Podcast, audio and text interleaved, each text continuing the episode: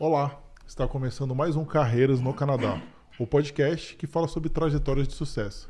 Parte dessa trajetória pode ser sua também. A cada episódio temos um convidado novo que vai contar um pouco da história, assim ajudando vocês que buscam oportunidades profissionais aqui no Canadá. Não é não, Maurício? É isso aí, Rodrigo.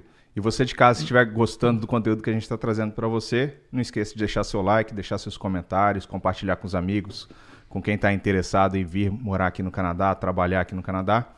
E não deixa de seguir a gente também nas nossas redes sociais, arroba Carreira no, Carreiras no Canadá, no Instagram, aqui no YouTube, no LinkedIn, TikTok, Facebook e nos maiores players de podcast disponíveis aí no mercado.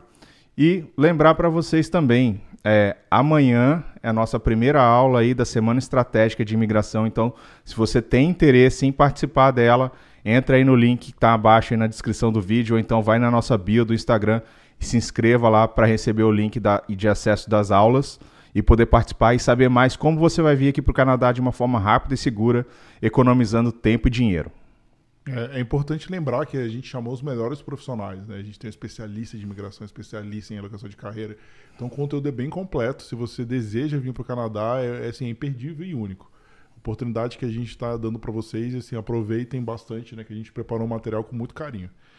Mas vamos lá, estamos aqui hoje com um convidado super especial, né? Que ele não está aqui em Ontário com a gente, mas ele não é daqui de Ontário, então vai ter muita história legal para contar para gente, né? Ele entrou em contato com a gente, a gente achou super legal, ele é engenheiro PENG também, só que o processo dele é um pouco diferente, né? Do que do Anderson ele falou com a gente, pô, legal, né? Vamos conversar com ele. Então, bem-vindo, Daniel. Obrigado, bem-vindo a Carreiras no Canadá. Obrigado, um prazer, Maurício, um prazer, Rodrigo. Sim, prazer estar aqui. Agradeço demais a oportunidade de estar dividindo um pouco da minha história aqui com vocês. Show de bola. Começa contando pra gente como foi lá o início da sua carreira lá no Brasil. Claro, com certeza. Então, é, eu sou engenheiro de automação formado na UFMG, né? Sou de BH. É, então, quando eu formei, praticamente o mercado brasileiro estava muito aquecido, né? Muito aquecido, né? Em 2011. Então, eu logo consegui um emprego rápido numa grande multinacional brasileira, né? É, ele estava recrutando para inúmeros projetos que ele estava fazendo, né? Então eram engenheiros para projetos, projetos de capitais, projetos de mais de um bilhão de dólares, né? Então estavam com inúmeros investimentos e precisava de mão de obra de engenheiros para projetos. Né? Então toda essa mão de obra foi recrutada, entrou num programa de pós-graduação em gestão de projetos. Então assim que eu entrei, eu comecei, fiquei lá quatro meses em imersão na Fundação Dom Cabral, praticamente, estudando projetos. Fortíssima, né? Super é. famosa. Exato. Foi, foi assim, foi uma aula realmente, né? Porque você sai da universidade bem cru né? Então, é, e gestão de projetos então, é uma coisa que você não aprende na universidade. Né? Não. E engenheiro, e inúmeras outras profissões, mas engenheiro também lida muito com projeto. Né? Muito com projeto, o tempo inteiro. Né? Então, é saber um pouco da gestão, essa parte mais administrativa foi muito importante. Né? E era o que a empresa estava precisando também. Né? Então, é assim que a gente terminou, a gente praticamente já tinha um projeto para ir. Todos os engenheiros foram recrutados, já tinha um projeto para ir. Tinha gente que ia para África, tem gente que ia para Pará. Então teve gente que ia para Argentina. Então é, eram projetos tanto no Brasil quanto fora do Brasil. Aí eu acabei que dei sorte, que eu fiquei, ou oh, sei lá, o que aconteceu para mim, né? E, acabou que eu fiquei perto de BH. Então é, fui trabalhar em, em, Itabira, que é uma região próxima de Belo Horizonte, né? Então toquei um projeto lá. Então assim que acabei esses 90 dias, é, ganhei a certificação em pós-graduação de gestão de projetos, eu já fui logo para trabalhar na área, então, nesse projeto de capital né, que era uma mineração. Então é ah, tocando projetos de novas minas, né, que a gente chama de projetos greenfields, né, que são projetos teoricamente que eles constroem uma nova mineração, né, uma nova é, indústria de mineração. Nossa, que interessante. Aí quanto tempo você ficou lá? Então, aí é assim, então eu fiquei praticamente nessa mesma empresa por sete anos. Né? Eu posso falar, foi na Vale, né? A, Pode, a, a Vale, então eu fiquei sete uhum. anos na Vale. Até, até decidir vir para o Canadá. Né? Então é e já pode entrar um pouco nesse. Pô, como que surgiu? Você estava você tava lá numa empresa assim, gigante, na sua área, na já vale, né? renomada. Assim, a, gente gosta de falar isso, né? Porque as, as pessoas falam, caramba, mas você estava bem, estava lá, o que, que, que, foi? Por que, que você decidiu? O que te motivou? Que é, é, que te motivou a sair e enfrentar essa, esse Aquele processo de migração? Gatilho, né? Como se fosse, né? Então, é, praticamente então, de 2011 até 2015, 2014, é 2015 estava tudo muito bom. Então, os primeiros quatro anos muito satisfeito, é, com as oportunidades de carreira, tudo. O mercado brasileiro começou a desacelerar bastante naquele ano de 2015. Né? Os projetos reduziram, você via mais colegas meus de profissão é, perdendo emprego às vezes, ou não tendo muitas oportunidades, indo para outras áreas. Né? É, e até naquele momento, foi oferecido meio que empregabilidade para esse projeto. O que é projeto? Projeto tem começo, meio e fim. É. Então o projeto acaba, né? Então quem lida com o projeto geralmente sabe ah. que vai acabar e vai ter que mudar de projeto. Então essa era a minha realidade no Brasil com a engenharia, né? Então o projeto que eu estava estava acabando, né? E estava diminuindo então a quantidade de projetos e me foi oferecido, eu gosto de falar, empregabilidade. Né? A empregabilidade era no Pará, né? Então é, era para tocar um projeto no Pará. E eu falei assim, eu topo ir, né? Vamos embora. Né? Então é o que está tendo, né? Então eu fui para o Pará, eu fui para Canaã dos Carajás. Nossa, foi. Fica no sudeste do Pará. É, eu tô falando porque assim, eu tenho amigos engenheiros lá, lá, em Brasília que eles foram lá fazer manutenção de usina de. É. Eu não sei lá do Pará também. É. As histórias que eu escuto, não das partes das cidades grandes, mas certo. provavelmente onde você estava. Assim, mas é, que é, é, complicado, né? Exato. Eu estava morando num alojamento então da empresa, né? Praticamente a cidade era totalmente voltada para mineração também, né? É, Quanto tempo você ficou lá no Pará? Eu fiquei lá quase um ano. Diretão você voltava para. Então, é, a gente voltava a cada 15 dias para poder passar dois dias em casa. Ah, é, nossa. É, eu sei como. Eu trabalhei em consultoria, lá, lá na Falcone. Na Falcone. É, eu sei, sei como que. Exato. Caramba, mas. Nossa, você foi guerreiro. Pois é. Aí, aí é. Então, aí a gente fala que é, foi, foi pesado, né? Assim, a realidade pesada, né? É. então a gente comecei a pensar, pô, mas vai ser sempre assim?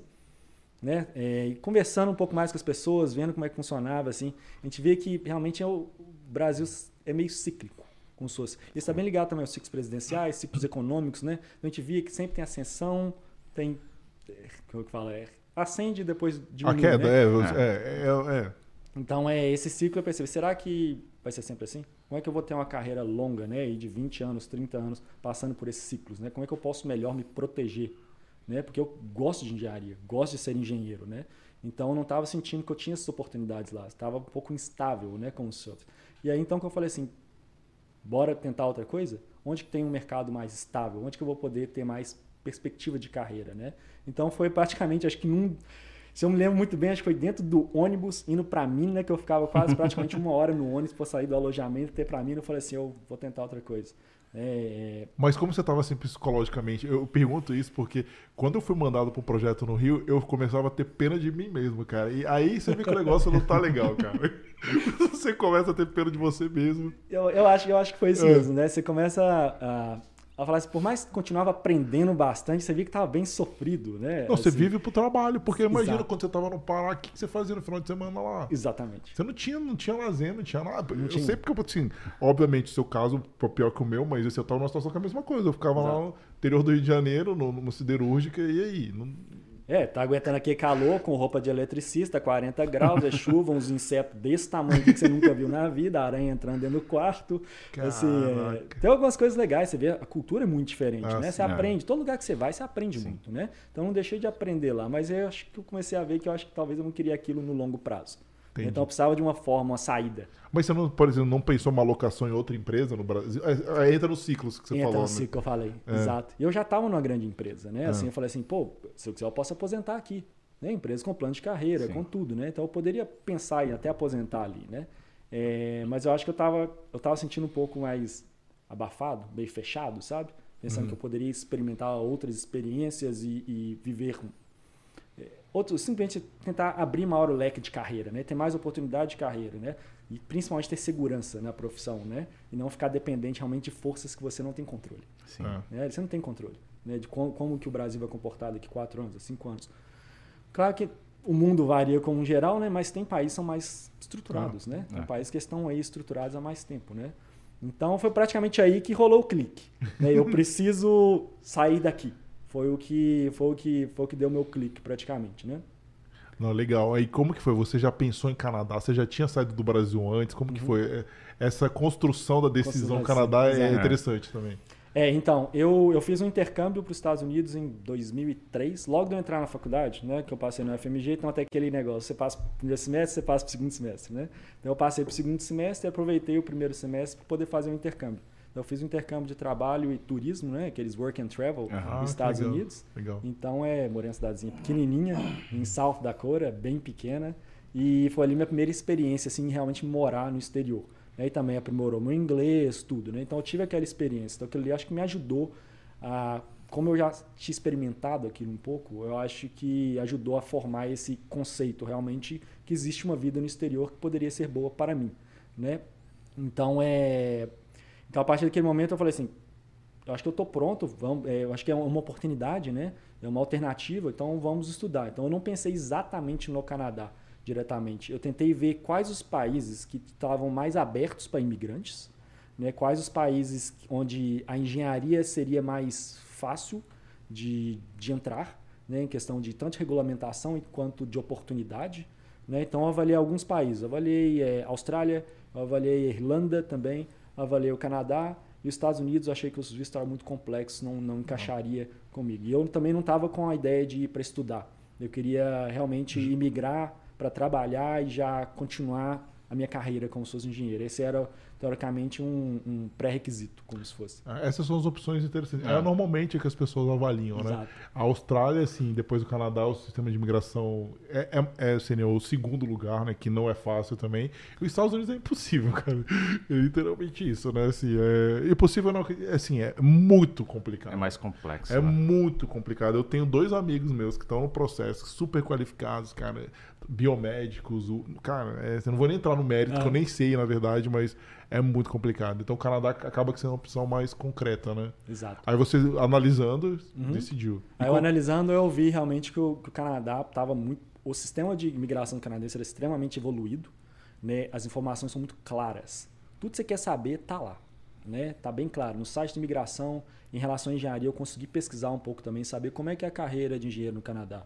O Canadá prepara planos, teoricamente, é, planos de tudo quanto é tipo. É um país extremamente organizado, né? Estatísticas é absurdas as estatísticas que eles têm, né? Não tem muitas carreiras tem plano. O que vai acontecer nos próximos cinco anos? Engenharia não é diferente. Eu consegui achar um relatório desse. Oh, que legal. Falando como cara. é que é a perspectiva de carreira nos próximos cinco anos, né?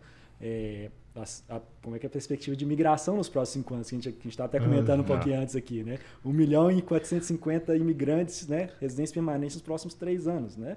Então é, é, é, isso, são essas coisas acho que começaram a, a a, a, me ajudar realmente a tomar essa decisão para o Canadá, né? E você e sabia o que, que você é país... queria também, né? Isso é legal, você já sabia, é. você pesquisou engenheiro, o que, que eu faço para ser engenheiro? Exato. Você já veio bem direcionado, né? Isso é muito legal. Exato. E a língua, né? Assim, eu teria, teria alternativas, por exemplo, de ir para outros países, né? Teoricamente, mas eu, eu queria focar na língua inglesa. Era, era o outro idioma que eu dominava, né? Então, acho que toda adaptação seria mais fácil, né? Porque você já fala outra língua, né? Então, Sim. Então, assim, a língua é muito importante realmente para adaptação numa nova cultura, num novo país, num novo ambiente de trabalho, né?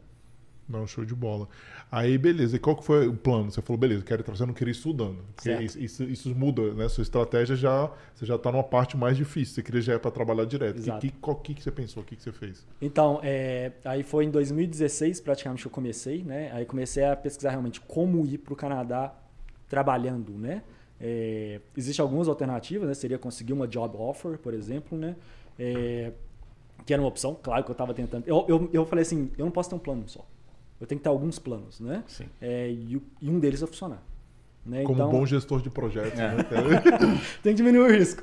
Né? Tudo é risco, né? Então, assim, eu, eu tinha que achar uma forma de diminuir meu risco para eu conseguir chegar no objetivo final. Né? Então, eu cheguei é, e avaliei, então, é, com Job Offer eu consigo. Né? E o principal sistema é o Express Entry. Né? É o sistema automático e automatizado de dar residência permanente para quem quer ir. Né? Então, Sim. o sistema é extremamente justo, é, e ele é com base em pontuação, né, teoricamente. Então, é, eu te, tentei escolher um, ver assim, qual é a forma que eu consigo somar mais pontos no programa para poder conseguir imigração. Né? Então, era job offer, recebi realmente uma oferta de uma empresa poder patrocinar a minha imigração, né, ou através do programa de mão de obras qualificadas, né, que é o Skilled, Federal é Skilled, Skilled Worker. Worker. Federal Skilled Worker. Né? Então, é, aí, claro que eu fiz lá olhei os dois programas, vi um era complementar ao outro, né? Sim. Então consegui avaliar os requisitos e comecei a tocar, desenhei meu plano, teoricamente, e comecei a cumprir os requisitos para conseguir. Então é o então o Federal Skill Worker, eu tinha que ir lá conseguir o IELTS, né, que é conseguir minha minha prova do IELTS, fazer a minha né, o Education Credential Assessment, né, o, S, o SAA, que é onde faz a equiparação do diploma de engenheiro brasileiro com o diploma canadense, né, em, que, em questão de quantos anos você estudou. Né? A pós-graduação também serviu, né? A pós-graduação da, da Dom Cabral foi considerada é, um certificate, acho, Ah, de seis ah. meses. Então somou o ponto também. Né? Então eu fui fechando todos esses requisitos para poder entrar no pool do programa, né? Poder ser um candidato apto a estar no pool do programa. Que eu vi, eu tava. Então é, foi basicamente isso. Eu estava vendo também que eu não estava parado só nisso, eu estava andando com essas etapas, mas ao mesmo tempo eu estava ali arrumando meu LinkedIn, colocando ele em inglês, eu estava é, preparando meu currículo, mandando, mandando é, currículos também para os empregadores. Nossa, já veio preparado mais É. que 95% de todos os nossos convidados aqui já. Inclusive Não- a gente, né? Então, não só isso, todos os programas provinciais que eu achei, né, que são outra forma de migrar também, são os programas provinciais. Você quer receber um convite em uma província para poder chegar até ela, eu também praticamente mandei e-mail para todas elas. Nossa, é- Legal. é- eu, fico, tô, eu tô impressionado com o preparo dele, É. né? Porque ele pegou, estudou os programas, ele sabia. Você do Brasil, você já sabia mais do que muita gente que tá aqui, cara. É. Certo? É, é, eu tô, tô impressionado, é Mas legal. é, ao, ao Canadá tá, é isso que eu tô falando, né? Assim, é, é muito claro as informações de imigração, né? E eu percebi isso claramente quando eu comecei a fazer minha pesquisa, né? É, tá tudo lá. Né? Vamos se estudando e se preparando, você consegue, né? Então é, foi isso que eu fiz e aí preparei esse plano. No final das contas, o que deu certo foi o Federal Skill Worker. Ah, né? você conseguiu, Sim. você veio copiar então, direto, Então é, né? exato. Então é, o que, que eu fiz? Quando eu comecei, eu, eu fiz a aplicação, somei lá a quantidade de pontos, né? E aí a nota estava mais alta. Né? Isso, foi, em- isso foi em 2016 que eu comecei praticamente, acho que eu entrei no pool lá para 2017. Assim, Era uma época boa ali, ainda, ainda tava. é, tava- tava, as tava, notas é, decentes ainda, né? é. Se eu não me engano, acho que se eu não me engano, pelo podcast da Laura, acho que 2016 chegou a 414. É um negócio assim. eu não peguei É, não, você foi um pouquinho depois. Exatamente. Mas foi subindo. Foi subindo é. progressivo. É, acho que eu lembro que tava na casa de 480, 470, mas eu tava ali, né? Olhando, eu já tava dentro, né? Então só É. tava esperando. Igual eu falei, não tava parado, eu tava tentando outras alternativas também, mandando currículo. E você tava no sabe. pool, cara, que é importante. É que a gente pool. fala, teve uma chamada aí que foi 70 pontos. 27 mil pessoas chamaram, a gente fala. Tem gente que. Amigos meus que estavam, que não estavam lá, já falei, gente, de novo, recado, eu sempre dou esse recado. Se você está no Canadá, você tem que estar no pool. Não tem opção. Se você é presidente, você tem que estar no pool. Ah, não, mas minha nota de inglês não interessa. Eu só preciso do CLB 6 e da validação do ECA. Acabou. Só isso você precisa para estar no pool. Depois você vai melhorando suas notas. E conta um pouquinho de- dessa sua experiência de aplicar para as vagas de empregos do Brasil, né? Que é uma outra, outra opor- opção, né? Você receber a job offer do Brasil para poder ter o sponsorship para vir. Conta um pouquinho como é que foi esse processo, o que, que você achou, se, quais foram as dificuldades que você viu ali né, nesse processo. Que deram atenção. Que deram é. atenção, como é que foi Certo. isso? É, eu tive pouca atenção, sendo bem sincero, eu tive pouca atenção. Não sei se é porque eu já está, é, estava procurando realmente locais, né? Pessoas já estavam próprias a trabalhar, vocês não estavam dispostos a patrocinar uma imigração. Né? Então é. Você estava com endereço brasileiro no seu resumo. Eu estava com. Deixa eu pensar. Eu estava com o endereço brasileiro, acho que eu estava com endereço brasileiro É. e eu tinha um telefone canadense. É Eu melhor. consegui- é. é, eu coloquei um telefone, apesar que telefone hoje em dia. Mas É estava. porque, tava, você- porque tem estratégia, você colocou um rebatedor para ele para cair no telefone do Brasil, né? Mas o endereço brasileiro normalmente ele pode até configurar o ATS para cara, se não é Canadá, um abraço. Certo, exato. Entendeu? É, e eu, eu- exato. É, cai, cai na mão ali e vê, eu não quero patrocinar essa migração, né? Tinha algumas, assim, então não teve muita atenção, não, mas eu acho que tem essas, essas dicas, né? De vai ver, mudar, colocar um endereço canadense, colocar um telefone canadense, né? Tentar até customizar um pouco mais o currículo. Ou tem algumas profissões que não precisa, teoricamente, nem de, de LMIA, né? O Labor Market Impact Assessment, né? Que é aquele relatório do governo canadense poder ver que você não vai comprometer o emprego de um canadense, né? Então eu acho que a engenharia não era isenta, né? Aham. Então é, é um É. processo burocrático, Sim. né? É, e eu estava focado tentou- em províncias também populosas, estava focado em Toronto, estava focado em, na verdade era Toronto mais, é, mas eu estava abrindo esse Toronto, Vancouver, eram as minhas principais é, direcionamentos, né? Existem outras províncias que facilitam um pouco mais, né? Mas eu não tive muito sucesso enviando assim, é, Online. Mas você Online. tentou net- network, tentou conectar com pessoas? Tentei.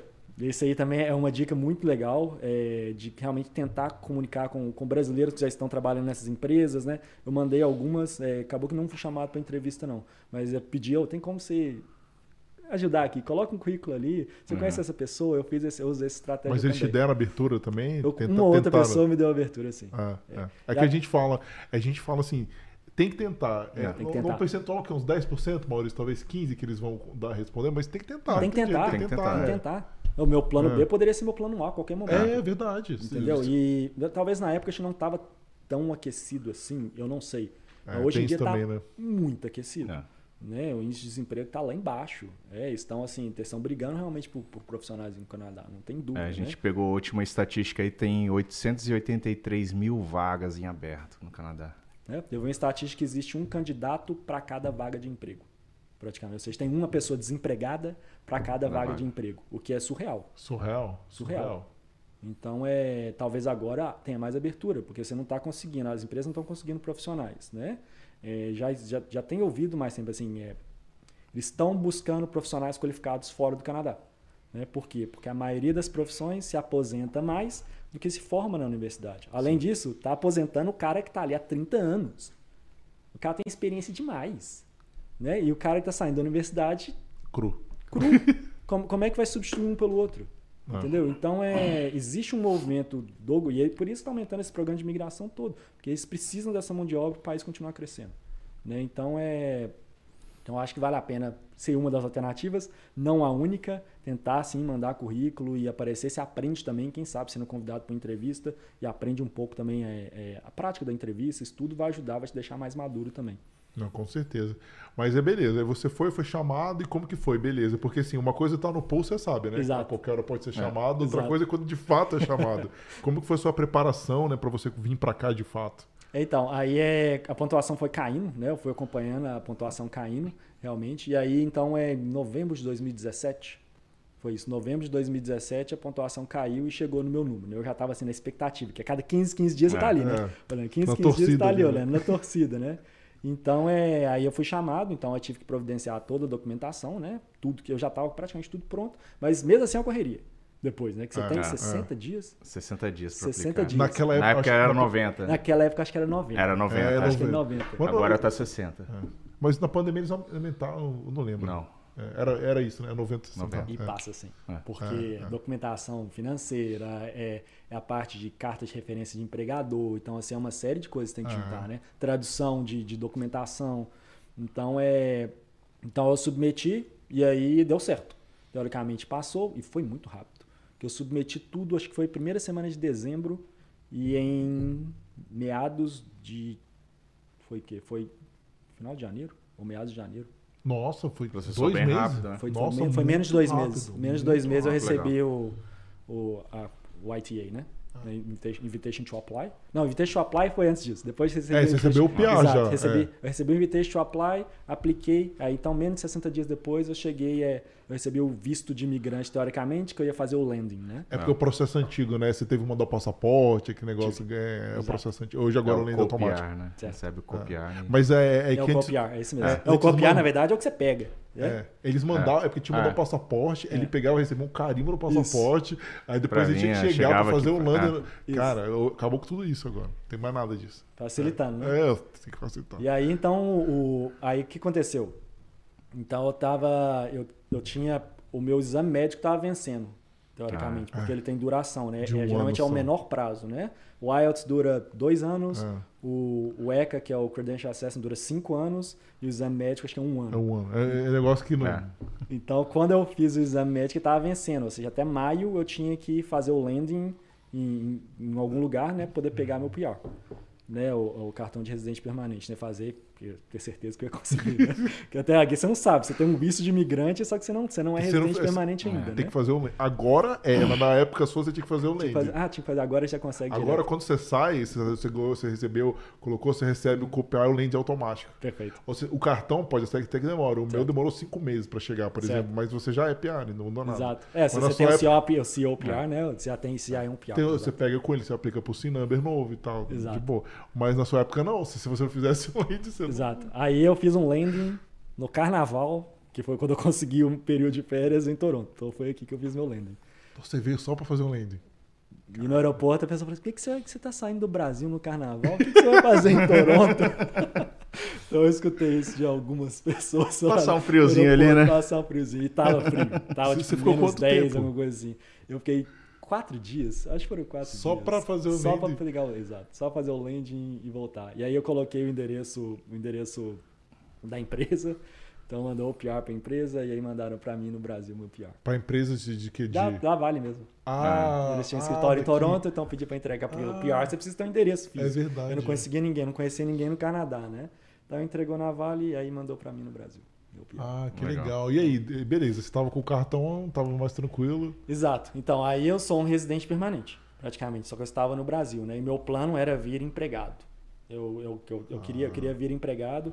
É, a Bela, minha esposa, está terminando a graduação dela né, em Educação Física no Brasil também.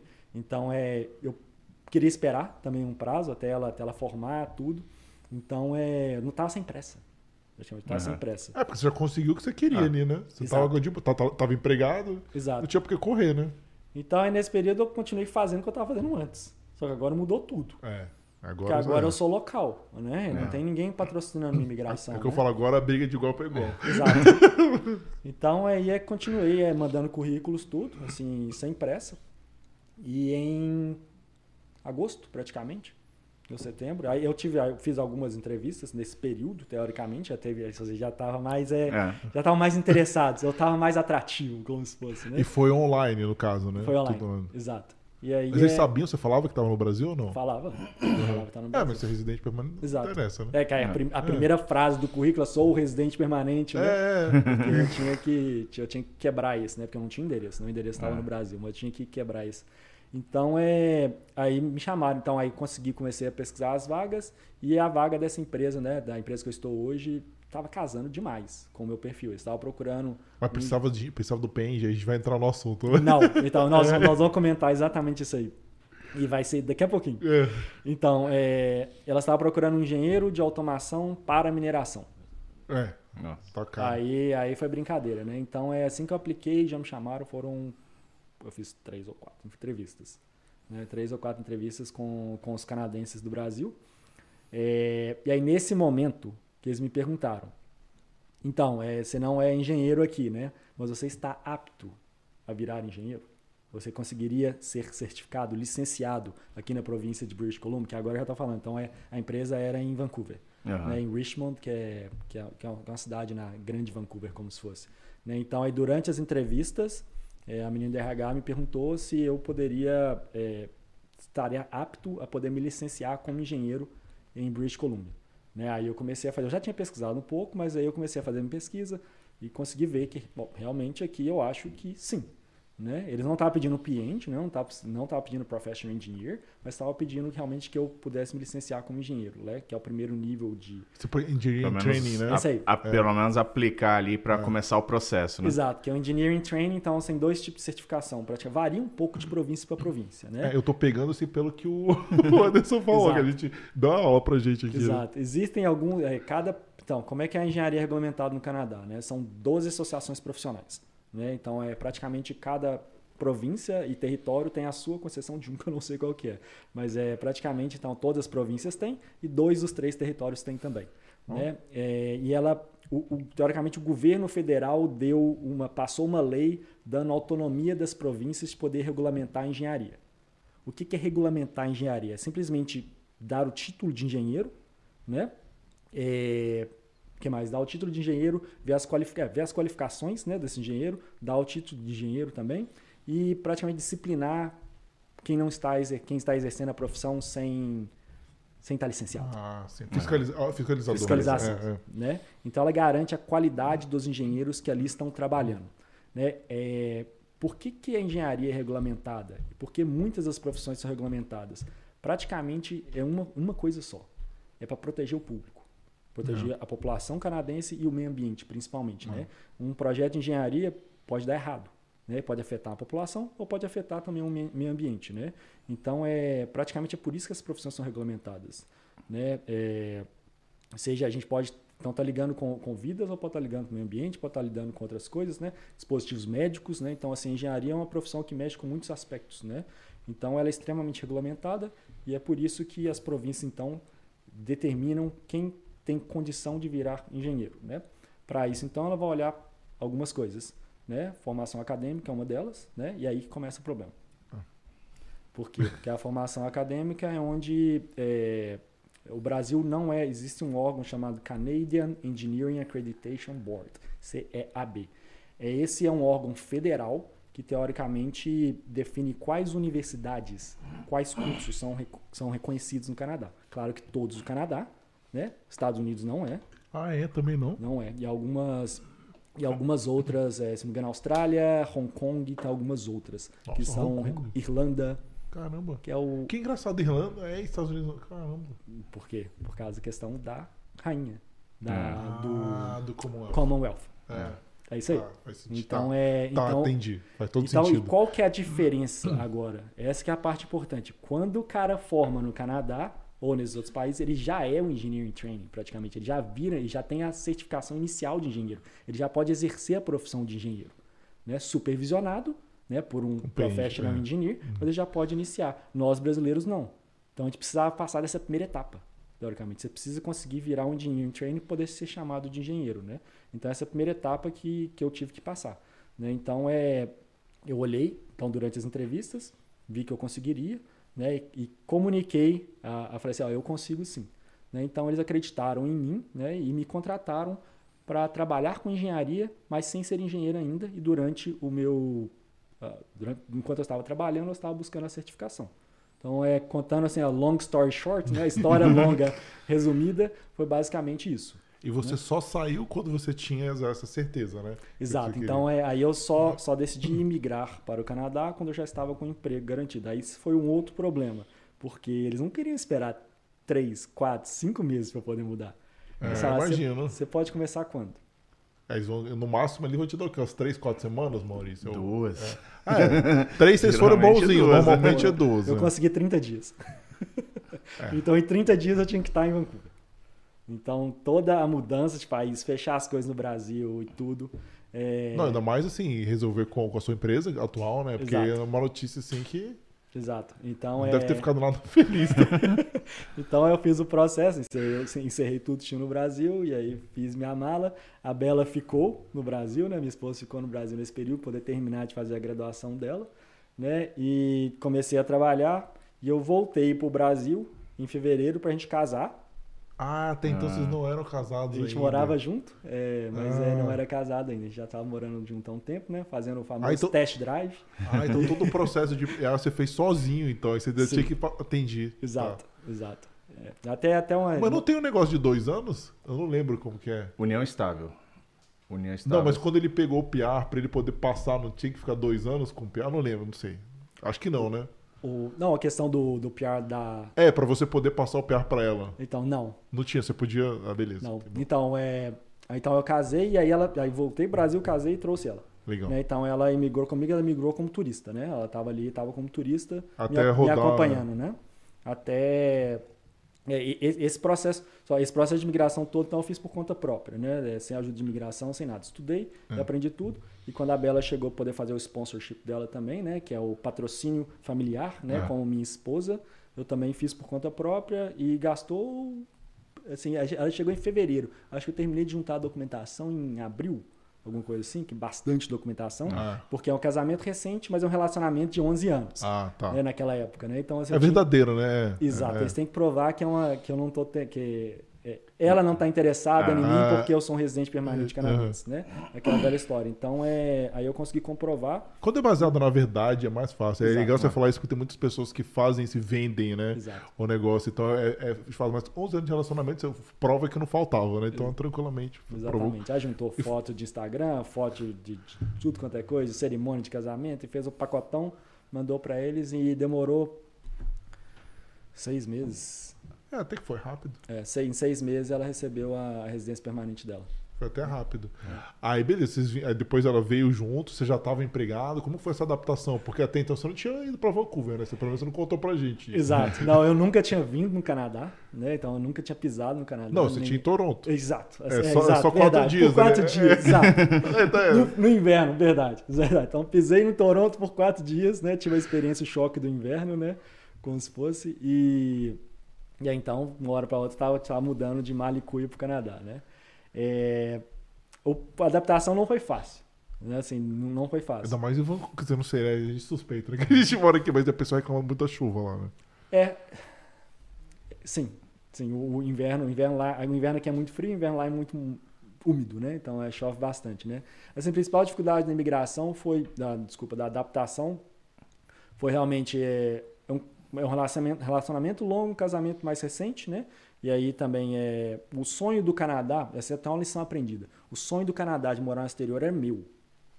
Uhum. Né? Então é, eu pequei um pouco em envolver pouco ela em todo o planejamento. É.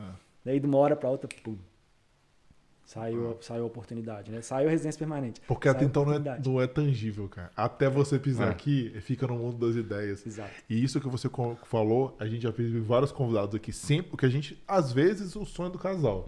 É. Mas sempre tem ou é mulher ou é homem. Sempre tem um que arrasta o Sempre outro, tem um que quer mais, né? que o outro. Então, é, eu deveria ter envolvido ela mais. Em todas as etapas, tudo. Mostrando as cidades, mostrando por que eu queria ir, qual que era o objetivo, né? É, era, era esse objetivo sim de carreira, mas também de ter mais qualidade de vida né, para a família, né, como se fosse. Então, é, então o processo demorou a gente entender isso. Né? Então a gente aprendeu realmente vivendo, mas gastou anos. Né? Marra, é, ela também veio sem inglês, praticamente, inglês muito básico. Né? Então chegou e entrou nos. começou a fazer aula de inglês, poder aprender tudo. Então a língua é fundamental para você poder se adaptar. Né? Então, acaba ficar muito dependente de mim também no início, né? Então é longe da família, longe dos Exato. amigos, né? Tudo, tudo diferente, o pai diferente. É, é a adaptação, ela não é fácil, é. ela não é fácil. É, a vida do imigrante é essa é. balança. Todo dia você vai estar tá medindo, né? Comparando tudo você abre mão, né? São as renúncias, né? Tudo é. você abre mão, as renúncias e tudo você está tendo em troca, né? Os benefícios. Né? Então a gente fica pesando isso o tempo inteiro, né? Então é no início as renúncias por serem mais recentes, porque você morou no Brasil 30 anos, né? Seus amigos estão lá, família, carreira, tudo você vem para cá, então acaba que as renúncias começam a pesar muito. E você gasta tempo para poder realmente ver o valor de morar fora, né? Mas nada melhor do que o tempo. O tempo vai te mostrar, né? O tempo vai te mostrar, você vai aprender a vida, vai ficar mais fácil, né? Então, é... o que eu recomendo é tem que ter um pouco de paciência mesmo, né? Resiliência. A resili resiliência é. é. uma boa palavra, exatamente. E sabe uma coisa que a gente aprende, assim, no início, para mim, eu tinha alguns amigos brasileiros meus que voltavam, e aquele início de Canadá, você fala, cara, como assim, cara? Você vai voltar pro Brasil, não sei o quê, mas a gente aprende que morar fora não é para todo mundo. Hum. E tá ok. É. E tá ok. É. O Brasil tá sempre ali. É, é exatamente. É. Se você não tá feliz aqui, vai para onde você vai ser feliz, Exato. entendeu? Exato. E, isso que importa. E vamos lá, mas continua, beleza. Aí qu qu quanto tempo você achou falar, não, agora já me ambientei, minha esposa já tá ambientada? Quanto, foi, quanto tempo demorou? Eu acho que gastou mais de um ano. Gastou mais de um ano. A gente voltou pro Brasil é, nesse período. Aí eu acho que acho que também é... Pesou alguma vez, algum momento passou pela sua cabeça, puxa, o que, que eu fiz? Vou voltar? Ou... A gente fala, acho que sim. Acho que passou algumas vezes sim. Mas é, eu estava acreditando no plano. Né? Eu estava acreditando no plano e aí o tempo estava dando mais informações de que a decisão tinha sido boa. Né? Então, juntos a gente foi vendo valor nas coisas. Né? juntos a gente foi gostando até da chuva de Vancouver.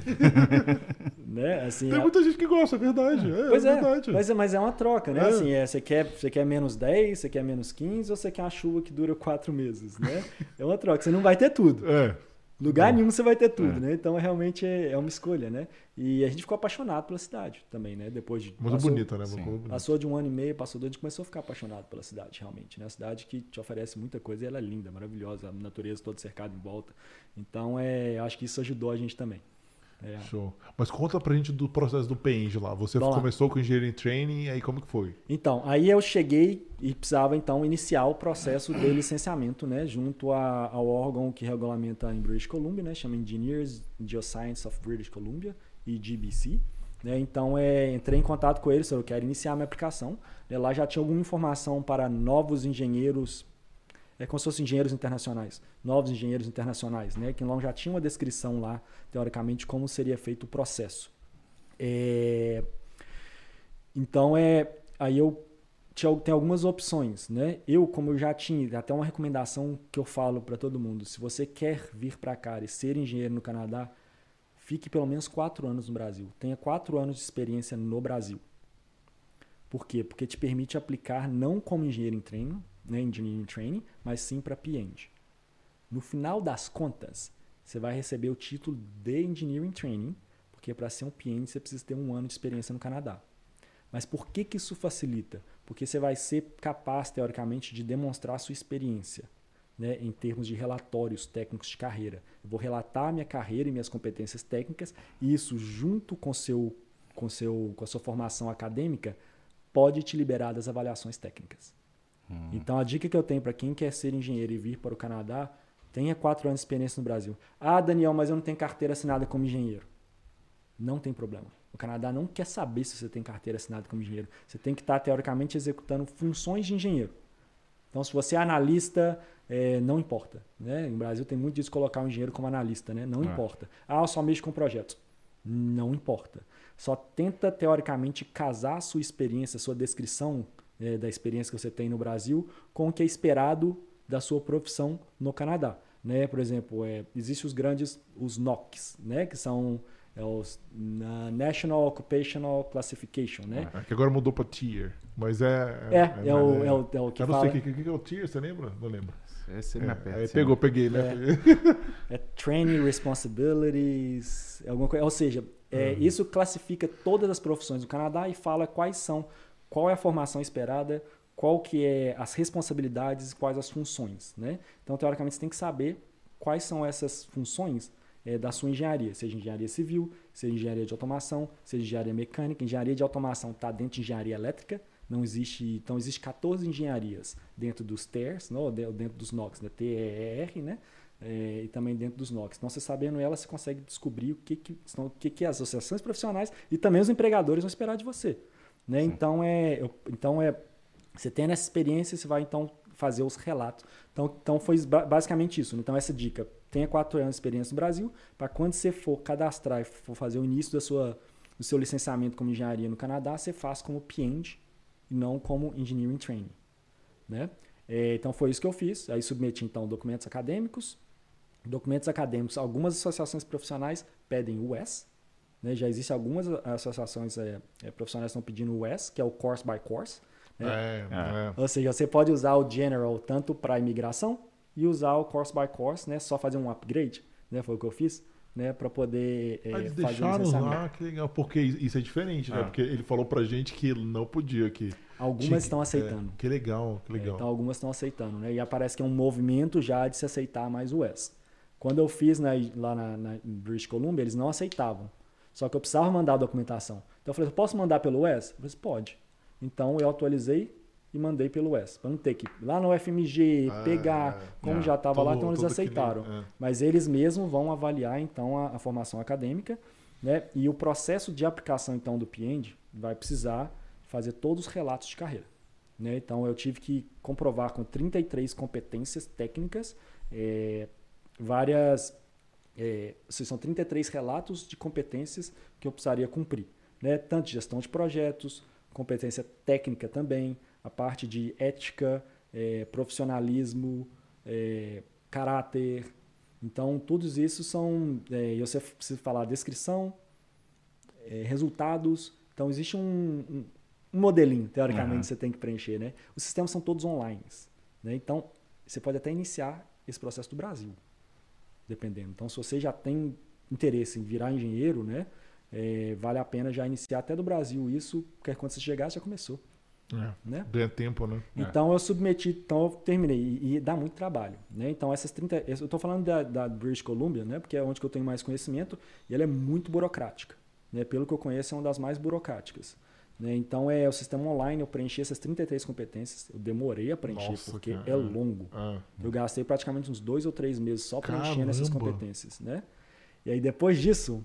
Nossa, eu tenho que pedir para. É muita vontade, né? Tem, tem, tem que ter, né, cara? É. é. Então, eu tenho que pedir para pelo menos quatro supervisores que acompanharam o meu, é, que acompanharam minha, minha, minha carreira no Brasil para poder entrarem lá e validarem. Né? Quatro, quatro, pelo menos quatro supervisores. Então eles entraram lá e validaram. Claro que como eu estava trabalhando no Canadá, eu comecei a colocar alguns exemplos também de carreira do Canadá. Ah, legal. Entendeu? é sacada boa também, né? Exato, é. exato. E, e aí, então, eles entraram lá, eles também demoraram, né? Eles têm, eles têm trabalho para fazer tudo, uhum. então eles demoraram um, dois, três meses, né? E aí, finalmente, quando todas as competências estavam aprovadas, e aí que a, a organização profissional começa a avaliar. Né? Então, aí eles vão avaliar todo esse conteúdo. É o pacote, a parte acadêmica, a parte acadêmica mais a experiência. A experiência. Exato. Para ver se você vai ter que fazer a prova, né? Para ver se, exatamente, para ver se você vai ser liberado das provas técnicas né, e entrevistas. Tem três, tem três resultados. Um, você está aprovado, né? Então é, eu aprovo todo, a maioria dessas competências suas, você pode virar engenheiro em treinamento, acumule um ano de experiência poder virar professional engineer, né? PhD. Dois, você vai ter que fazer avaliações acadêmicas porque sua experiência não é adequada ou você é, não, não, não, eles não estão confortáveis com isso. Então faça avaliações acadêmicas. Terceiro, entrevistas podem pedir para poder fazer alguma entrevista ou acadêmica ou prova técnica entrevista. Nossa, esse, né? é... Que esse é o pior caso. Então, é, o meu foi o melhor caso, teoricamente, né? Que foi simplesmente eles aprovaram. Ah, legal. Você não é. precisou fazer a prova, Não então. precisei fazer a prova. Que legal. Né? Mas essa informação eu só tive porque eu mandei e-mail para eles e perguntei. Isso não é claro, teoricamente. Não, mas é legal você colocar, porque pelo que a gente entende, né? Você pode até confirmar. Normalmente, o curso de engenharia no Brasil não bate com o canadense. Isso não. por definição, né? Não por definição. Por é. definição. Aí talvez a sua experiência e a sua. Tudo, com o pacote né, que você falou, compensou isso, Exato. essa deficiência. É isso mesmo. É isso mesmo. Então, essa é uma dica valiosa, eu acho que, que, que vale a pena. Não aplique para IIT, aplique já para Professional Engineer. E aí, então, eu recebi o IIT. Né? Eu virei engenheiro, engenheiro em treinamento. Né? E, e quanto tempo desde as... que você pisou? Porque é legal, né? Porque a sua empresa te deu um ano para você fazer isso, não foi? Quando não? começou a dar 11 meses, alguma coisa assim, eles começaram a me cobrar. Ah. Né? Mas eu acho que demorou, demorou um ano. Eu acho um ano e, é, eu acho que um ano, um ano e meio.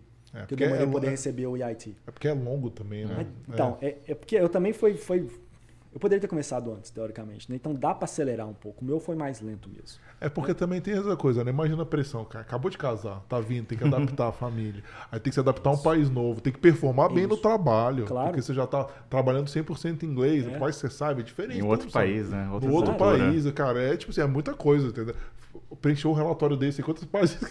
cara, que isso? Eu tenho lá, é longo. É, então. É longo. É, são é, é, muita pressão, cara, em pouco tempo, assim. Até acho que foi até rápido você para pensar, né? Exato. Então, aí qual foi o resultado? Você é um engenheiro em treinamento agora, sem o IIT. Finalmente eu posso falar que eu sou engenheiro. Que é, se você não é licenciado, você não pode falar que você é engenheiro. Você não pode assinar e-mail como engenheiro. Você não pode ter cartão de visita como engenheiro, nada. Caramba. Então você vai falar que você é analista, falar que você é especialista, você vai usar outros termos em volta, né? Inclusive uma orientação do RH meu para poder fazer isso, né? Então assim que eu recebi, então eu posso falar que eu sou engenheiro, né? É, e eles, então, das 33 competências, aprovaram 27, alguma coisa assim, e falaram: essas seis aqui, você precisa acumular um ano de experiência no Canadá, né? E aí, para você poder aplicar para Professional Engineer. Então, eu precisava, teoricamente, reaplicar essas outras competências. E você concordou? Você achou que sim? Claro, você... por favor, né? Por que não? não, mas assim, não, não, com eles, assim, para você, pelo, porque você eu preparou. Concordo. Você concordou que Sabe realmente... por quê? Ah. As, as que eles separaram era tipo assim uso de carimbo e assinatura. Ou seja, aprovação de projetos. Ah, você não vai entendi. saber. É. Né? Então, outro é leis canadenses. É, você não vai saber. Né?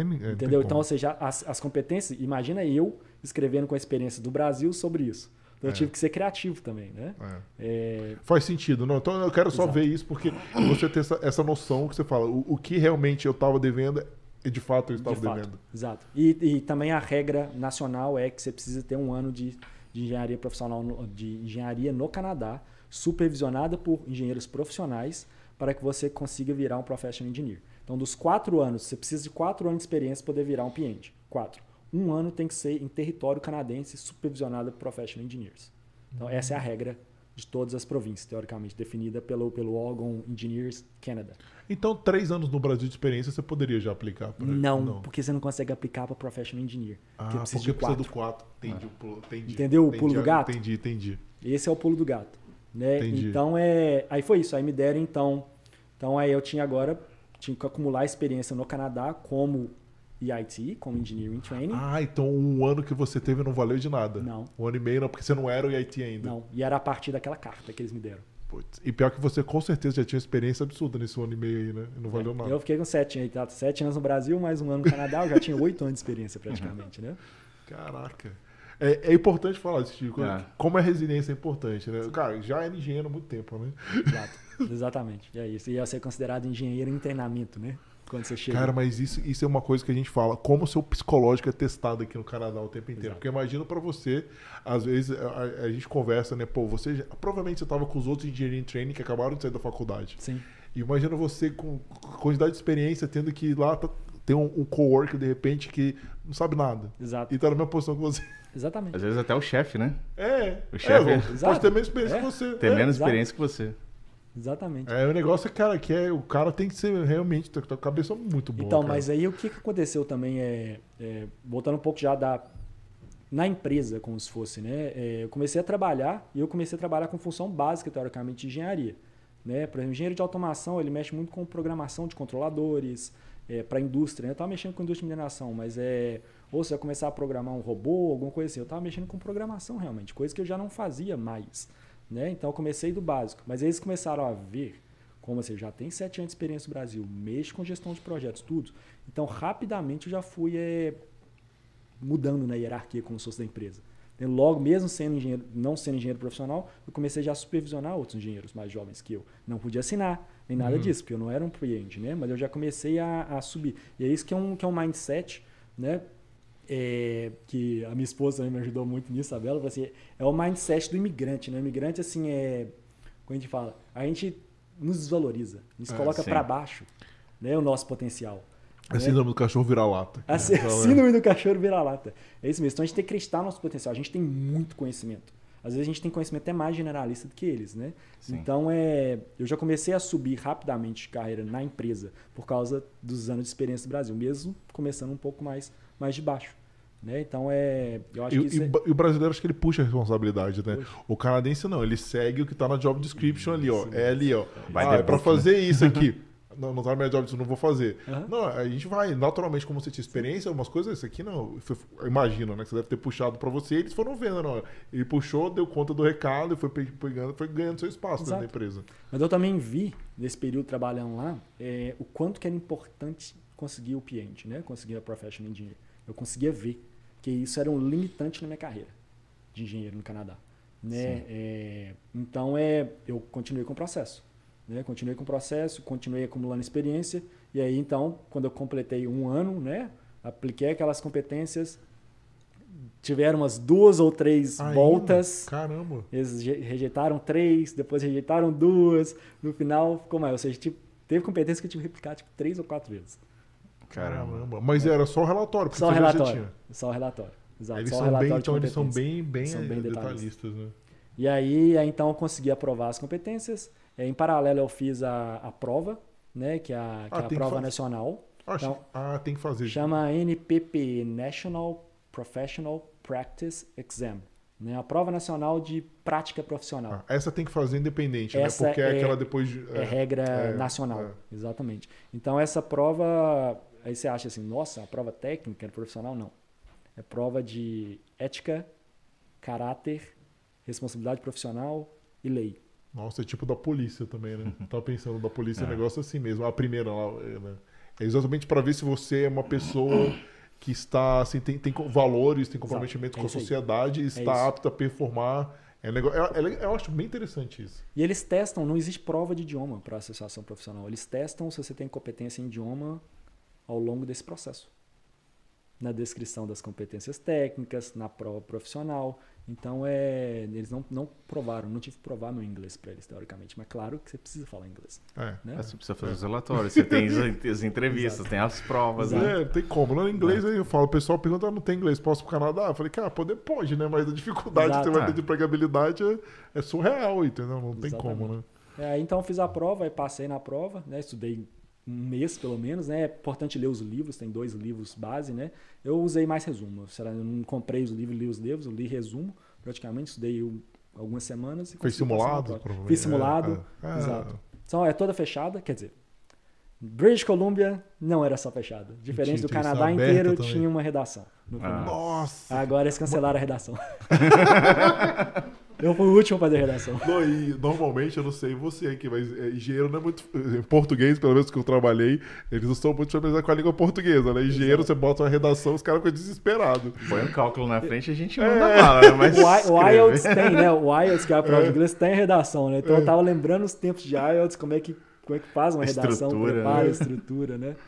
É, mas aí foi isso. Então aí eu consegui, eu consegui, foi, demorou praticamente três anos e meio no... Quatro anos para poder conseguir. Por quê? Porque depois, então, imagina, toda vez que eu parava, tinha que revisar uma competência, era dois meses. Putz, então calma aí. É porque você já estava um ano e meio quando você aplicou. Aí o processo Isso. durou mais longe, já tinha dois anos e meio. Mais as. Nossa, entendi. E teve, teve a pandemia no, no, no ah, meio do é. período, tudo, né? Tudo desacelerou. Então, é, acho que foi por isso que demorou mais também o meu processo. Caramba, você, você viu. No... Aí, beleza. Quando você pegou o PEN, já, depois você uhum. fez a prova, acabou as competências, aí você finalmente ganhou. A... Como que é essa parte? Como você... que eles avisam? Né? É, então, aí você recebe.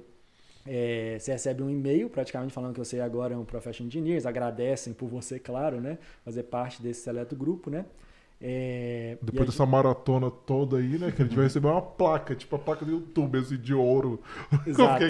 e aí recebe então um certificado deles, né? O DIT você também recebe um certificado. Eu quero até voltar nessa, porque tem um negócio que eu esqueci de falar que acho que é bem legal também. Você recebe um certificado e um carimbo.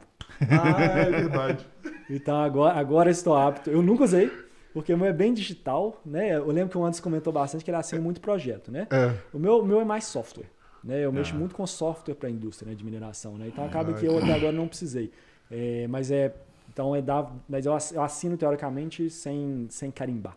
É. Como se fosse. Mas né? é engraçado esse negócio de carimbo. Esse negócio pra mim só muito, muito antigo, né, cara? Ah, mas o Canadá é old school, né, é, cara? Então... Tem fax aqui, usa fax direto, né? Exato. Aí tem, tem o certificado digital também, a gente tem um carimbo digital, então ah, dá pra tá, poder tá. assinar digital. O carimbo realmente eu não precisei usar ainda não. O que é legal, né? É, a gente, por exemplo, o Professional Engineer, ele tem fé pública. Eu posso certificar ah. a cópia de qualquer documento, ah, né, é? inclusive tradução. Né? Exemplo, aí, você, aí você usa o carimbo. Aí né? você usa o carimbo. Olha, aí, ó, isso aí eu vi é. vantagem, então eu não então, sabia é, disso aí. Por exemplo, o Professional de Ontario, que pede que você vai precisar traduzir a documentação toda, eu sei português, eu posso traduzir e posso carimbar. Teoricamente, como cópia fiel desse documento, né? Ah, que legal. Então essa é uma coisa Então, por exemplo, o, o, por exemplo, se tiver alguém com diploma de engenharia, não que você faça isso, mas exemplo, chega para você e fala, pô, você pode eh, fazer minha tradução juramentada, assim, ele fez, você pode validar. Para imigração não, né? Porque tem a juramentada não, é, é só a validação, validação da equivalência técnica, isso, da, da, técnica, né, da equivalência ali, né? Legal, legal que, sobre isso. O que, que eu esqueci de falar, que eu acho bem legal também, é, existe uma tradição canadense que até por isso que eu estou usando esse anel aqui no meu dedo mindinho da mão direita. É, existe a tradição canadense de que ela é centenária, começou em 1922 em Montreal, né, que é chama The Ritual of the Calling of an Engineer, então o ritual da chamada do engenheiro. Então todo mundo que é muitos dos engenheiros, né, todos que eu conheço usam esse anel no, no, no dedo mindinho da mão direita. Né? É, isso aqui não é um sinal de que eu sou engenheiro, teoricamente, porque quem vai falar que você é engenheiro é a associação profissional. Uhum. Né? Mas então todo mundo que no último período do, do, da faculdade, os engenheiros vão fazer esse ritual. Né? E se você também já está licenciado com engenharia, que foi o meu caso, você também pode participar desse ritual. Então é um ritual centenário, onde isso surgiu depois teve um acidente na ponte, né, onde 70, 70 operários morreram por causa de um erro de engenharia. Nossa. Então, vários presidentes das associações profissionais resolveram se unir e criar esse ritual. Né? Então, esse anel, teoricamente, é um símbolo da sua humildade da profissão, do seu caráter, né? da sua responsabilidade profissional. E fala quando você fala que você esbarra, é que você tá poder estar tá lembrando disso. Então, por isso que ele é usado no dedo mindinho da mão hum, dominante. Né? Então, sempre você vê algum, alguém aqui no Canadá usando um, um anel desse aqui, é por causa disso. Que né? legal. Então eu participei... Se for canhoto, usando a esquerda. Tem que ser, Exato, tem que, tem que, ser dominante. Né? É. Então é cada um, praticamente cada, cada estado, né? Cada, cada província tem o seu, é, o seu centro, né? O seu centro que faz parte desse, desse Iron Ring, ele chama Iron Ring, é anel de ferro, né? Então aí, aí existem rituais algumas vezes por ano. Né? Acho muito legal, porque você vê lá nos rituais, passa de pai para filho.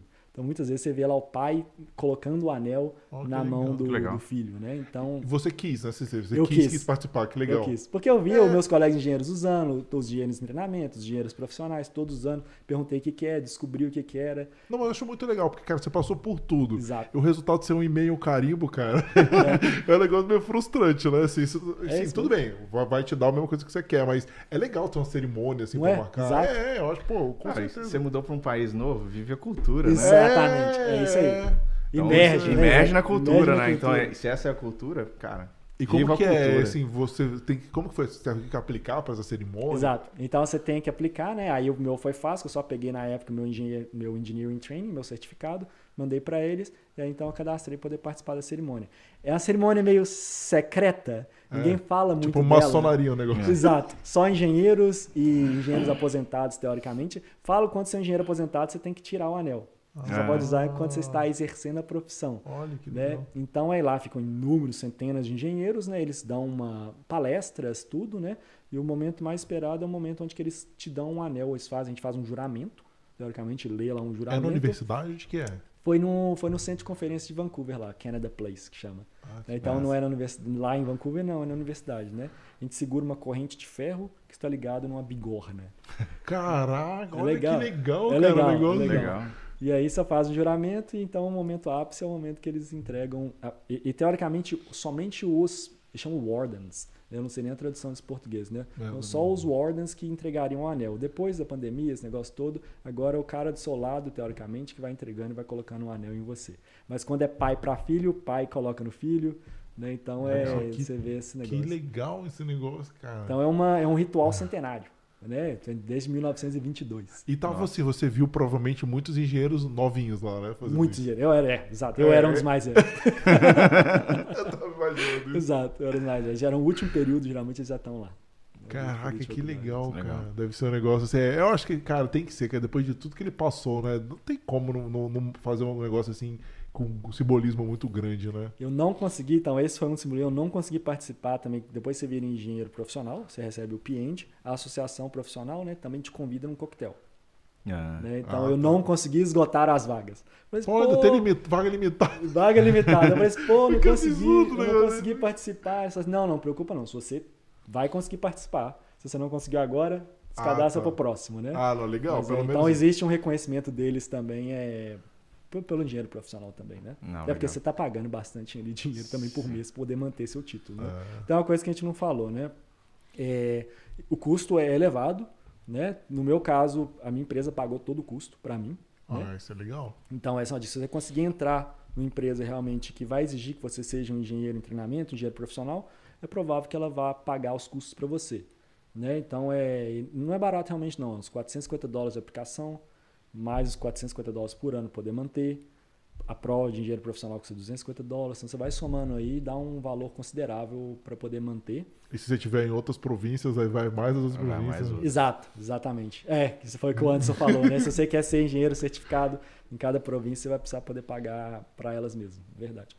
E o que mais? Você tem que. Existe uma regra, agora que eu sou PIND, eu não posso simplesmente relaxar, ah, beleza, já sou engenheiro profissional. Não, eu tenho que manter, teoricamente, um certo nível de conhecimento. Então é preciso é, fazer seminários, assistir a seminários de ética, é, educação continuada. chama. É como se for o PMP a mesma coisa. A cada Exatamente. três anos tem que manter os PDUs lá. É, é, é, aquele deve ser a mesma ideia, né? Pra você manter, o, o, o- mostrar que você tem ainda conhecimento que você não tá ultrapassado, né? Exato. Até falando do PMP, é, foi uma coisa sensacional, isso também. É uma coisa que acho que vale a pena a gente. Fala todo mundo que mexe com, com projetos, né? Essas certificações são muito valiosas. né? O Brasil é um dos países que mais tem PMP né, no mundo.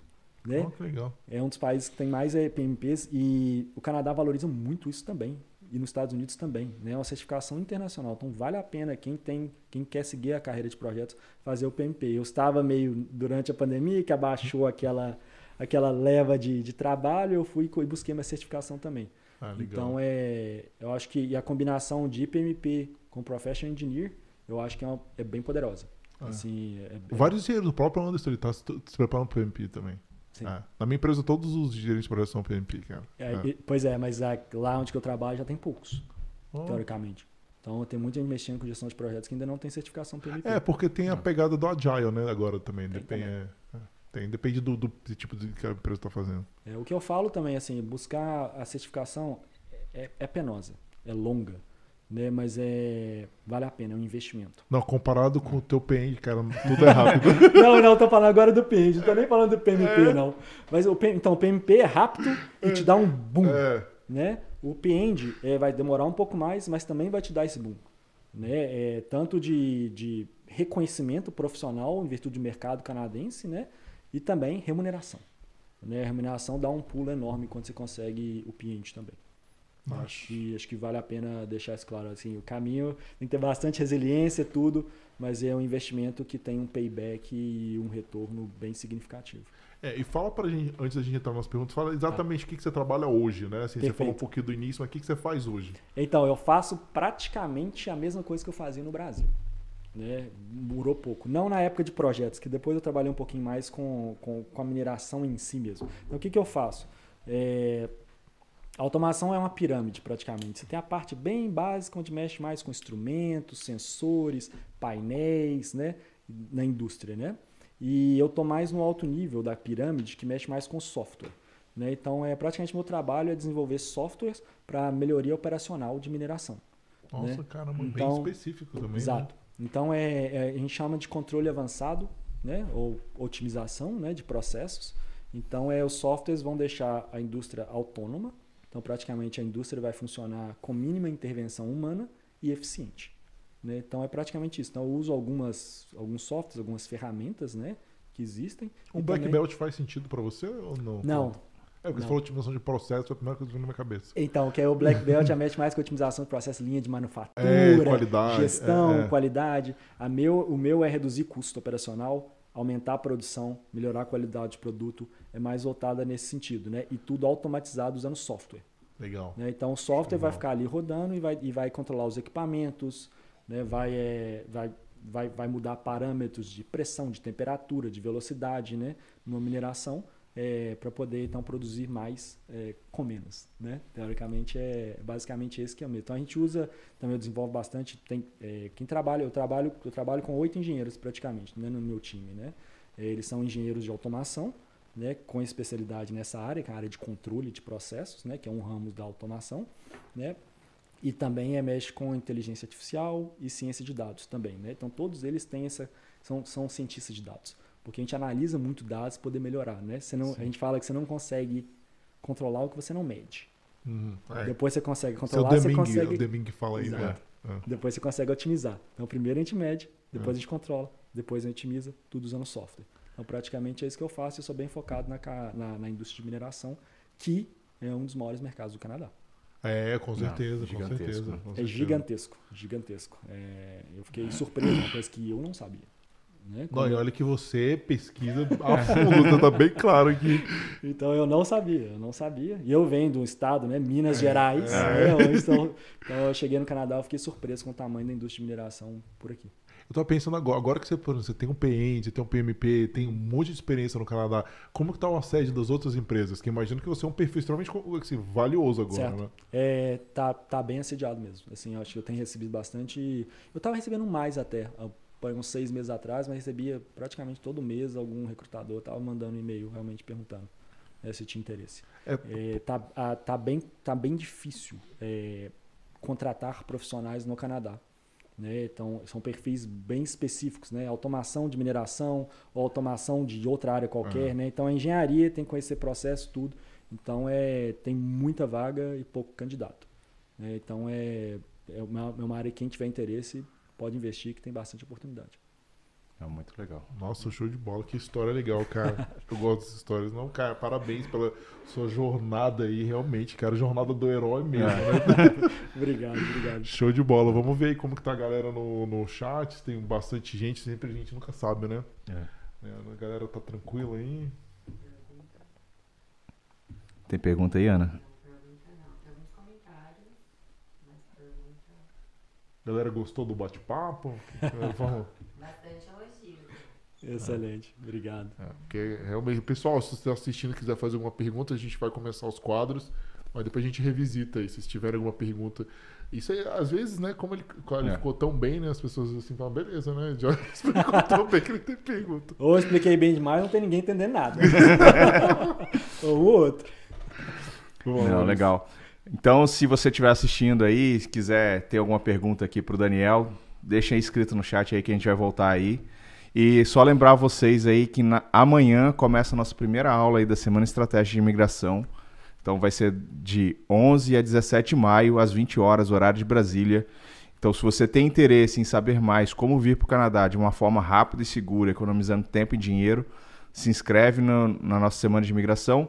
Você vai encontrar o link aqui embaixo na descrição do vídeo aqui no YouTube e também na nossa bio do Instagram. Você pode entrar lá, tem o link para a semana, é, de extra, extra, semana da, extra, é, da semana imigração da imigração estratégica. estratégica. Então vocês podem ir lá e, e participar lá, beleza? Então vamos lá. Então Daniel, começar nosso primeiro quadro aqui com, né, do, do Carreiras. É, a gente faz. Foi é uma discussão que iniciou nas nossas redes sociais com relação ao lazer. Certo. Né? Então, conta um pouco pra gente é, qual foi é, o seu impacto quando você veio aqui para o Canadá com relação ao lazer, se você sentiu falta de alguma coisa quando você chegou, né? Que você tinha no Brasil, você não passou a não ter aqui.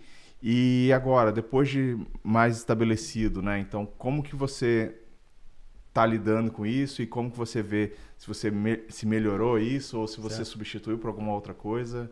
Bora. Conta um pouquinho pra gente. Bora, legal. É... Deixa eu ver.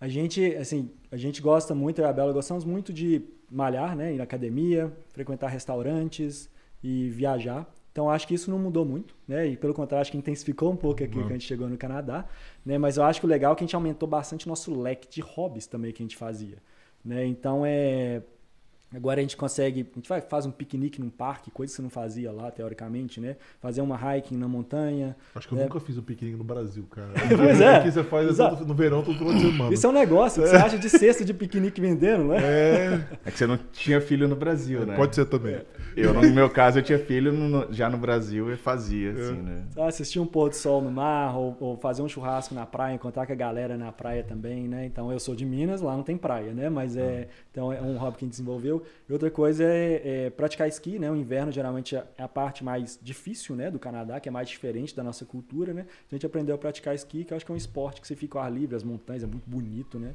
Então, é um, um hobby que a gente desenvolveu, né?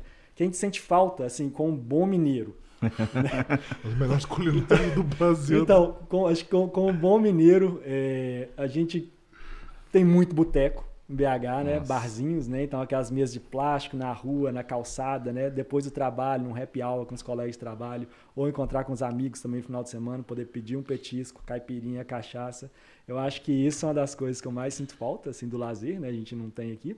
A culinária mineira é surreal, cara. Gosto nem de pensar, cara. É surreal. Exato. E o, é, a gente sente falta aqui. E engraçado que a gente acha uma coisa ou outra, mas não. não é, nunca vai ser igual. Nunca cara. vai ser igual. E outra coisa que eu gosto bastante de jogar tênis e jogar bola também. Né? E acaba que no Brasil, então, é, atividades ao ar livre que você pratica o ano, o ano inteiro, inteiro né? no matter what, né? não importa o que. Né? E realmente no Canadá você não consegue fazer por causa do inverno, né? A não ser que você vá para indoors. Então acho que essas duas coisas, esses dois lazeres, que eu acho que eu, que eu sinto mais falta. Mas é igual você falou, a gente se reinventou. Né? No início, né, na adaptação, primeiro ano, segundo ano, é, é, mais difícil, né? Você não sabe, né? Então é uma dica eu acho assim, é, aprenda com os canadenses. Eles estão ah. aqui antes que a gente, ah, né? Então eles sabem como viver no Canadá muito melhor que a gente. Né? É então, você, não, você não sabe que você não sabe. Exato.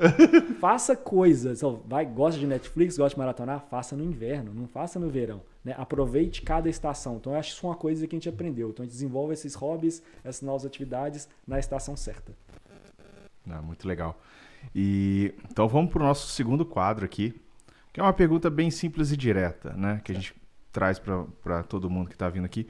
O que, que é o Canadá para você? O que, que é o Canadá para mim? Eu acho que se eu fosse resumir em uma palavra, aí seria liberdade. Eu acho que liberdade de ir e vir, né, e de aproveitar então com segurança tudo que o país e tudo que as cidades têm a te oferecer. Né? Isso dá muita qualidade de vida.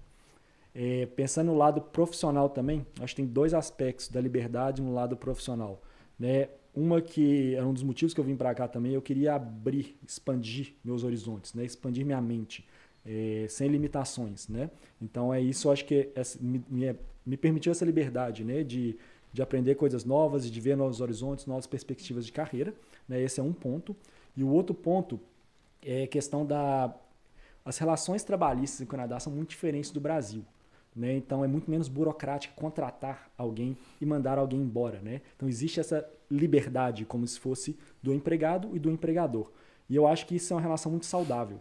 Né? Porque o empregado está ali trabalhando para aquela empresa porque ele gosta, porque ele quer, que ele gosta dos colegas de trabalho, gosta dos, do chefe, né? o workplace, né? que, que eles falam muito aqui, né? e que vê perspectiva de carreira. Então ele quer ficar ali. Né? o empregador sabe desse risco e não quer perdê-lo. Né? Então é ele vai valorizar seu funcionário. É caro trocar funcionário, Sim. né? Então eu acho que eu me sinto mais valorizado aqui por esses motivos. Então, acho que essa liberdade aplica nesses dois quesitos. Acho que por isso é uma palavra que eu acho que, que me identifica muito no Canadá. Não, muito legal, muito e é, e é muito real, né? Essa, essa liberdade, você vê que não tem essas, essas travas, burocracias, né? De legislação para o emprego. É, né? e, tá- e- e aproveitar também, né? Você você tá em Toronto, você tá em Vancouver, 11 e meia da noite, pegando o transporte público, andando pela cidade sem medo nenhum de nada, né? É. Eu acho que essa, essa liberdade tem muito valor. Não, isso é bom demais. Então, ô, vamos ver se tem pergunta aí. Chegou alguma pergunta? Chegou alguma pergunta, Ana? Chegou, chegou Opa. uma pergunta. Então vamos lá. E... Ah, da Márcia Miranda. Depois dessa super trajetória, qual conselho tem para quem está no início do projeto, tanto para engenheiros quanto para outras profissões? Excelente. É, eu acho que, acho que a principal informação que eu acho que eu queria dar seria conhecer a sua profissão, né? Conhecer o mercado da sua profissão. né? Então a dica é assim, é, é conheça, conheça o mercado das suas profissões, veja se ela é regulamentada ou não, como faz para poder regulamentar, né? O que, que os empregadores estão esperando de você, né? Nessa nessa profissão. Então eu acho que a, a parte do estudo é melhor, né? Com como gerente de projetos, né? Você sabe, né? Que o planejamento é praticamente fundamental para a execução do plano, né? Se você não planeja legal, a execução vai ficar capenga e talvez você não vai chegar onde você quiser. Então acho que a minha dica seria essa: é, procure vagas de emprego, ol- olhe o que estão esperando, como é que é o mercado, é, qual plano de migração você vai seguir, né? Cada um vai ter o próprio plano que se, se case mais com o seu perfil, né, profissional. né? Então eu acho que essa que essa dica, planejem, estudem bastante. Tem muita tem, tem muito conteúdo por aí, né? Muito mais fácil agora pesquisar e, buscar informação. Então acho que o primeiro passo é esse. É o que a gente fala também bastante sobre a imigração estratégica, né? Porque assim, o meu erro foi que eu só pensei em migração. Tá. Eu não pensei no mercado. Perfeito. E isso é que a gente fala. Se você não pensar nos quatro aspectos que a gente fala, uma é imigração, a outra é adaptação, a outra é a parte de carreira, não tem como, né? Não tem como. E a parte de busca de emprego. Busca de emprego. Exato. Não tem como. Se você, se você não pensar nesses quatro elementos, você vai ter alguma dificuldade que você não precisaria ter se você tivesse pensado da forma correta. A outra é educação, desculpa, eu estava esquecendo, faltou um. Na educação. Não necessariamente você precisa fazer uma educação, mas é uma das ferramentas É, que pode a, ser. a educação ela acontece em dois momentos, né? Na pré-vinda ou na pós-vinda, né? Então é. muito importante você definir qual é o momento que você vai investir na educação dentro desse processo de imigração. É. Nem, nem sempre preci- precisa, né? No caso dele, por exemplo, ele viu que, no- que como ele não queria fazer e ele tinha as condições e já tinha pontuação, ele pôde escapar, digamos assim, da parte de educação, mas mesmo assim ele teve que fazer todas as provas para validar, assim, não, não, não deixou. É educação também, só que de outras formas. Ele não foi fazendo college para conseguir Exato. visto de trabalho, que não foi o caso dele. Então é importante. Né? E a gente vai explicar em detalhes nas aulas aí da Semana da Imigração Estratégica isso. É, o plano o plano Canadá ele tem que terminar com a residência permanente. Sim. Né? Então, Uhum. por mais que você tá vindo poder fazer, o- estudar e trabalhar, né? Você tem que pensar na residência permanente. Não, você vai estudar, vai começar a trabalhar, tem uma profissão que vai te dar direito à, à residência permanente, né? Busque entrar numa carreira que você gosta, né? Isso tudo vai ajudar na sua adaptação também, né? Então é, é isso mesmo. É, é- tem que ser uma imigração estratégica mesmo. Mais alguma coisa ou o pessoal tá. Não, a- só a Márcia agradeceu. Muito obrigada. Eu quem agradeço a pergunta. Falou que você é fora da, fora da curva, brilhou no Brasil e no Canadá, é uma inspiração. nada disso, nada disso. Eu sou, sou só planejado mesmo e se eu conseguir, qualquer pessoa pode conseguir. É só isso. Extremamente organizado, É. né? Isso é legal. Isso é bem importante, É, né? Acho que tem. É, é, o, é, o, é o processo, né? Eu, eu costumo brincar com meus mentis que assim, que eles perguntam assim, ah, o que, que você acha? Que que, é- qual é o. O que, que eu tenho. O que, que é muito diferente do Brasil para o Canadá? Uhum. Eu falei, o Canadá, ele é basicamente planejamento. Então você tem que planejar tudo. O seu verão você tem que planejar, porque você não consegue alugar as casas que você quer ir Exatamente. é, é, o hotel ou a viagem. Ah, o inverno você tem que planejar também. Ah, eu quero sair daqui do Canadá. Então você tem que planejar tempo antes para poder sair. Então, tudo isso, né? Até se colocar no emprego. Se você não tiver um planejamento, uma. Se preparar ali, cara, você corre atrás e não é igual no Brasil, né? No Brasil você consegue tudo de última hora, muito mais fácil. Aqui não, aqui você tem que ter muito planejamento, tudo. É, é isso mesmo. Né? Você falou tudo. O canadense é extremamente planejado. As férias dele é seis meses antes que ele planeja, então você não consegue. Ah, meu verão já está todo planejado já. eu acho que eu ainda tenho que, acho que a gente tem que aprender Cara, um pouquinho, né, amor? Me, tá- eu entrei na minha empresa já pedindo lá, no, quanto que você quer tirar férias? Eu falei que acabei de entrar. acabei de entrar. é isso mesmo. É, muito legal. Então vamos entrar lá para o nosso penúltimo quadro, uhum. que é o famoso Sal na Neve, né? um quadro tradicional já do Carreiras, de... que é basicamente fazendo aquela analogia da gente jogar o sal nas ruas, nas calçadas, né? para tirar os obstáculos né, do nosso caminho, né? de derreter a neve ali, para a gente poder passar, transitar livremente.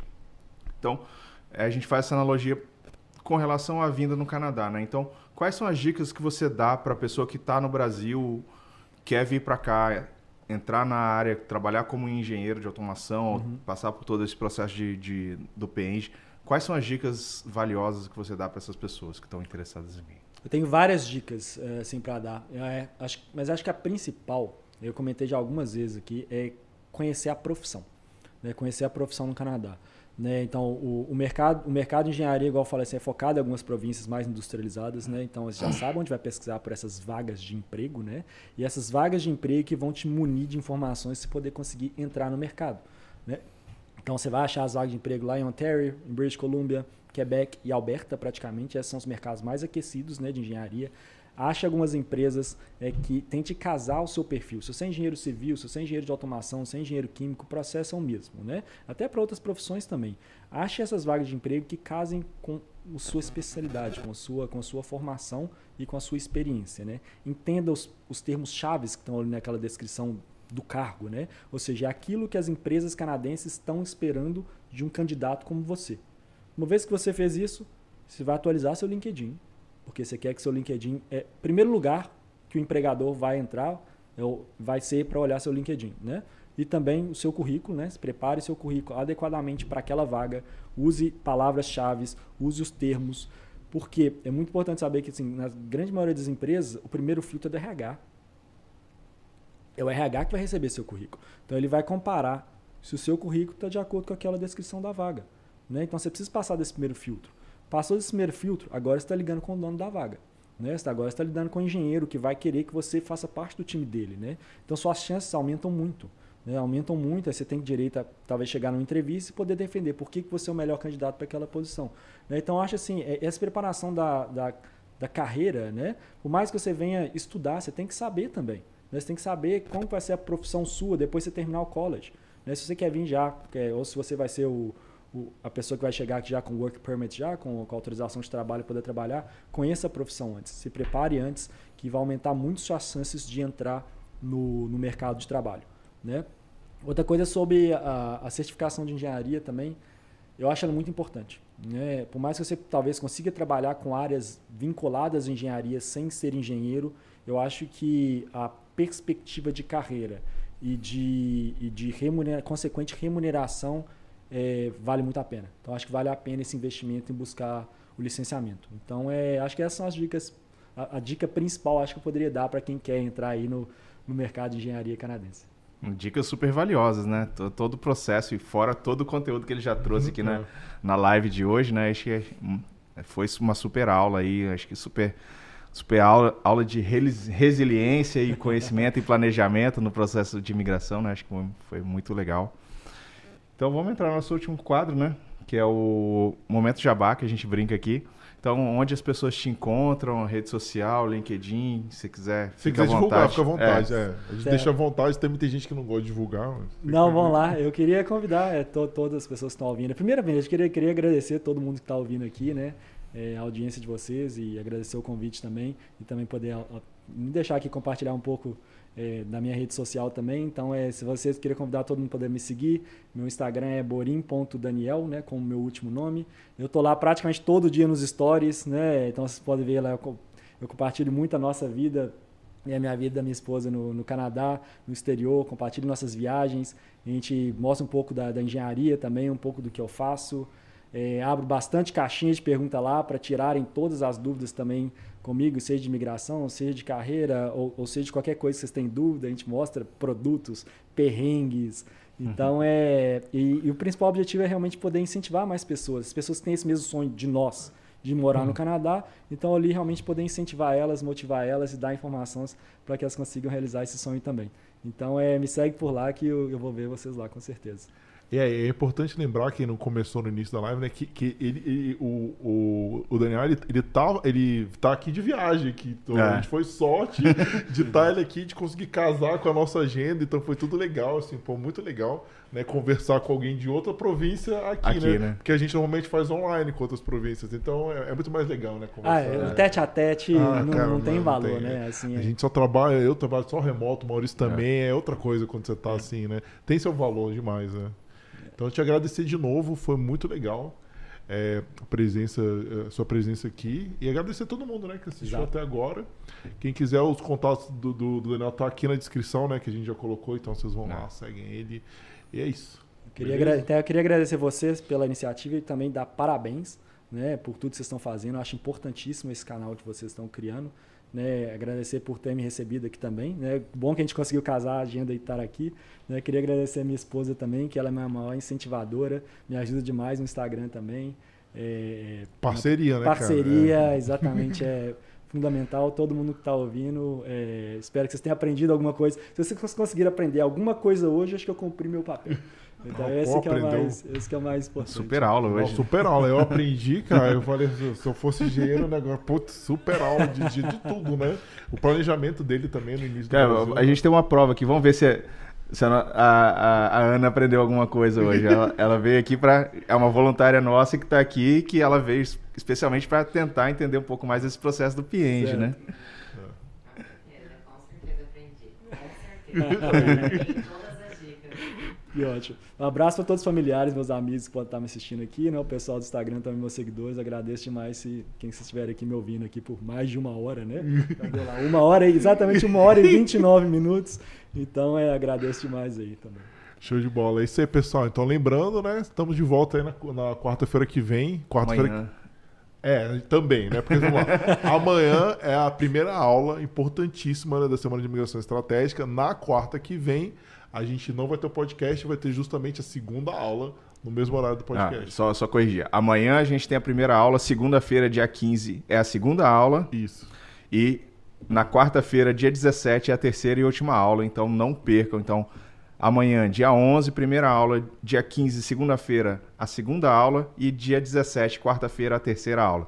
Todos às 8 horas da noite, horário de Brasília, então não percam. Se você quer participar dessas aulas, entra lá, se inscreve na, tem o link aqui embaixo na descrição do vídeo e também no ou então no na, na bio do Instagram você vai conseguir achar ela lá, então arroba Carreiras no Canadá, procura lá, se cadastra para poder assistir essa aula. É isso aí, a gente está preparando essa aula tem tanto tempo que eu já estou embaralhando tudo. É bom que eu tenho o Maurício para me lembrar aqui.